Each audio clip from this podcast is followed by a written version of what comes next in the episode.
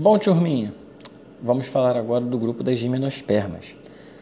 Como nós falamos, né, é, o grupo das samambaias, das pteridófitas, eles foram o primeiro grupo assim a ocupar de fato o um ambiente terrestre.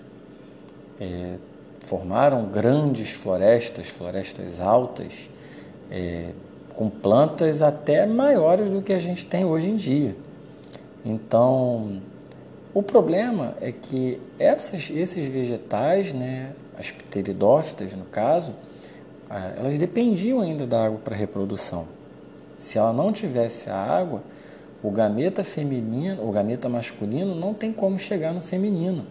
Por exemplo, na samambaia, o gameta masculino da planta, ele precisa nadar pela água até chegar ao gameta feminino. Então, sem água não tem fecundação. As pteridófitas conquistaram o ambiente terrestre, porém ainda tinham essa dependência de água. E aí? É, como então que os ambientes secos da, do planeta passaram a ser ocupados?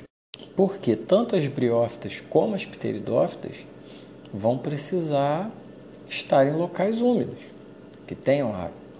Esse problema foi resolvido nas gimnospermas. Por quê? Surgiu é, esse grupo, né, as gimnospermas, que não depende mais da água do ambiente para reprodução. É, a palavra gimnosperma, se a gente pegar o significado dela, quer dizer semente nua, ou seja, as sementes dessa planta elas não são protegidas por um fruto, como é o caso das, das angiospermas. Nas angiospermas, o fruto ele pro, protege a semente. Aqui não, a semente ela está exposta, a semente está nua. A semente ela vai ter somente uma casca, como eu coloquei na imagem para vocês do planejamento de aula da página, deixa eu ver aqui, página 6. Então, a semente ela é protegida, ela possui uma casca que vai proteger a parte interna. Essa casca protege o embrião da planta. E em volta desse embrião a gente tem um, um nutriente, uma reserva de energia, uma reserva de nutrientes para esse embrião se desenvolver quando ocorrer a germinação. Durante a germinação, aquele embriãozinho ali da planta, observa aí no planejamento essa imagem para ficar mais clara para vocês, aquele embrião vai consumir toda essa, essa parte branca e toda essa reserva de nutrientes para poder germinar e crescer. Então a semente, ela é uma novidade evolutiva que ela vai fazer com que essas plantas não dependam de água para reprodução. Isso facilitou é, essas plantas se espalharem por todo o planeta. Então, é, é um, um, fator também importante né, para dizer é, como essas plantas começaram a se espalhar foram através de alguns animais, como por exemplo os esquilos, que se alimentam das sementes dessas plantas. Eles vão lá, comem as sementes e aí eles, quando se deslocam, vão para uma outra região, eles eliminam elas nas fezes. Vai eliminar ela junto com as fezes, ela vai cair no solo e aí ela vai germinar vai germinar num local que tenha a, a condição favorável. Então, olha a importância dos animais para espalhar essas plantas por diversos ambientes, para espalhar as gimnospermas, né?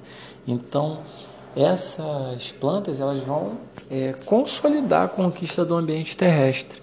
A conquista já tinha sido ocorrida nas pteridófitas, porém agora eu não dependo mais de água para reprodução, porque elas têm semente o embrião está protegido dentro de uma semente. Ela vai ter essa casca protetora para proteger essa semente de impactos, proteger essa, essa semente de condições desfavoráveis, impedir a perda de água dentro dessa semente. Então, dentro dessa semente você vai ter uma, um tecido de reserva de energia, um tecido de uma quantidade de nutrientes para aquele embrião se desenvolver. Então a natureza é perfeita, né? Linda.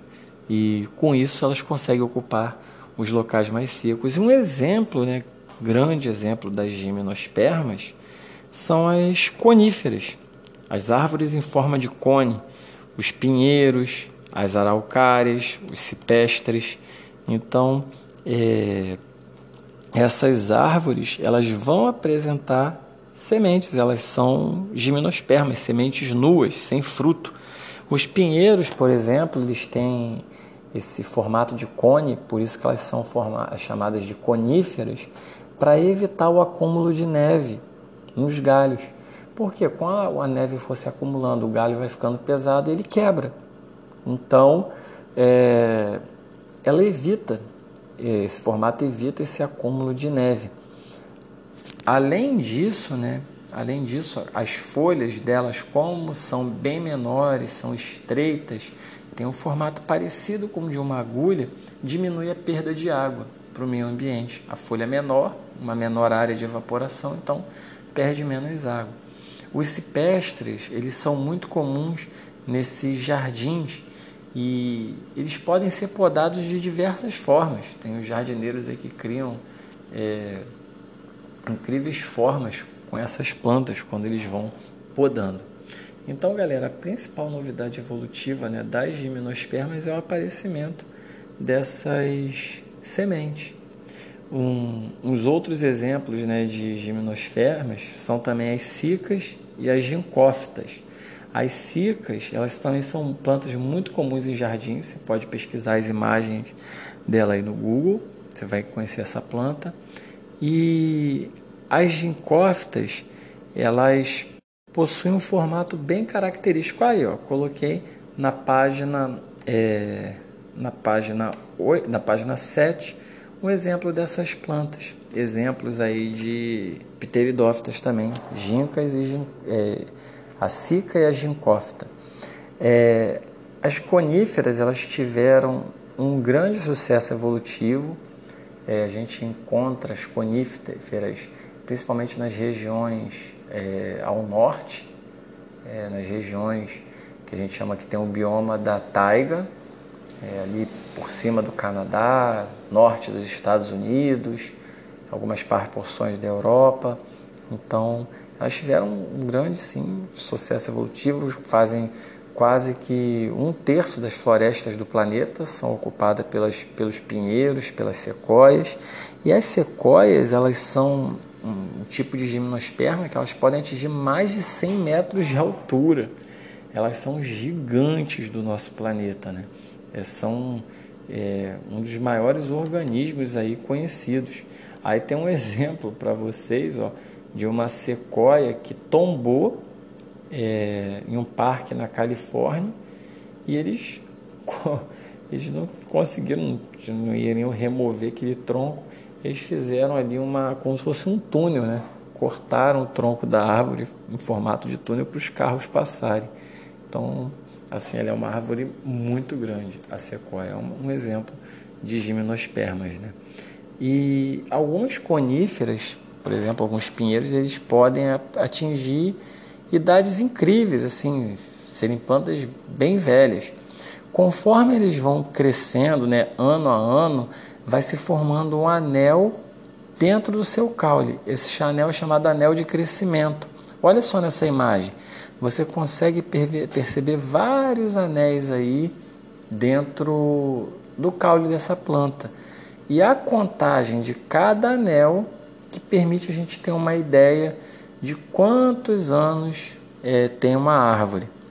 Cada anel, a cada, perdão, a cada ano, costuma se formar dois anéis, um claro e um escuro. Então, passou um ano, vai ter um anel claro e um escuro a mais. Com base nesses cálculos né, de surgirem dois anéis por ano, é, esse pinheiro aí do lado, né, ele já chegou a estimativa de mais de 4.500 anos. Então, assim, é tempo pra caramba, gente. Caraca, 4.500 anos. Poxa, é muita coisa. Então, cada ano surge um anel claro e um escuro. Então, contou um anel claro e um escuro, um ano. Outro anel claro, outro escuro, mais um ano. E por assim vai. é a média aí de idade que a gente tira dessas plantas. Tranquilo, pessoal? Então, só a revisão do que a gente já viu, né? Briófitas são plantas bem pequenas que não possuem vasos condutores, o transporte é feito de célula a célula, são dependentes de água para reprodução. É, pteridófitas são plantas bem maiores, conquistaram o ambiente terrestre. Nas pteridófitas, a grande novidade é o surgimento dos vasos condutores, do xilema e floema. O xilema que transporta água e sais minerais de baixo para cima, saindo das raízes para a planta, e o floema que transporta é, glicose, os produtos da fotossíntese das folhas em direção à raiz, ou seja, de cima para baixo. É, as pteridófitas elas ainda dependem de água para reprodução, assim como as briófitas. E aí aparecem depois as gimnospermas. As gimnospermas que têm vasos condutores também, essa característica vai permanecer, são plantas grandes. Nós vamos ter aí é, como novidade evolutiva o aparecimento da semente com o embrião essa semente que vai proteger o embrião, o embrião da, da planta, essa quase que eu falei planta, essa semente que vai ter um, uma reserva de nutrientes para esse embrião crescer durante a germinação. E com isso, elas têm a independência da água para reprodução. E a gente deu exemplos aí de gimnospermas, como as coníferas, né, o pinheiro, é, as araucárias, as sequoias. Então são exemplos aí de gimnospermas, dessas plantas que têm semente. Gimnospermas quer dizer semente nua.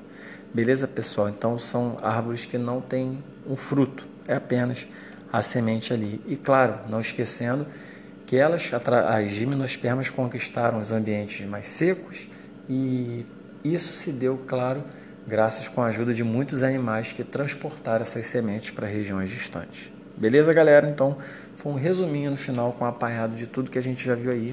E a gente vai para o último grupo agora, que são as angiospermas.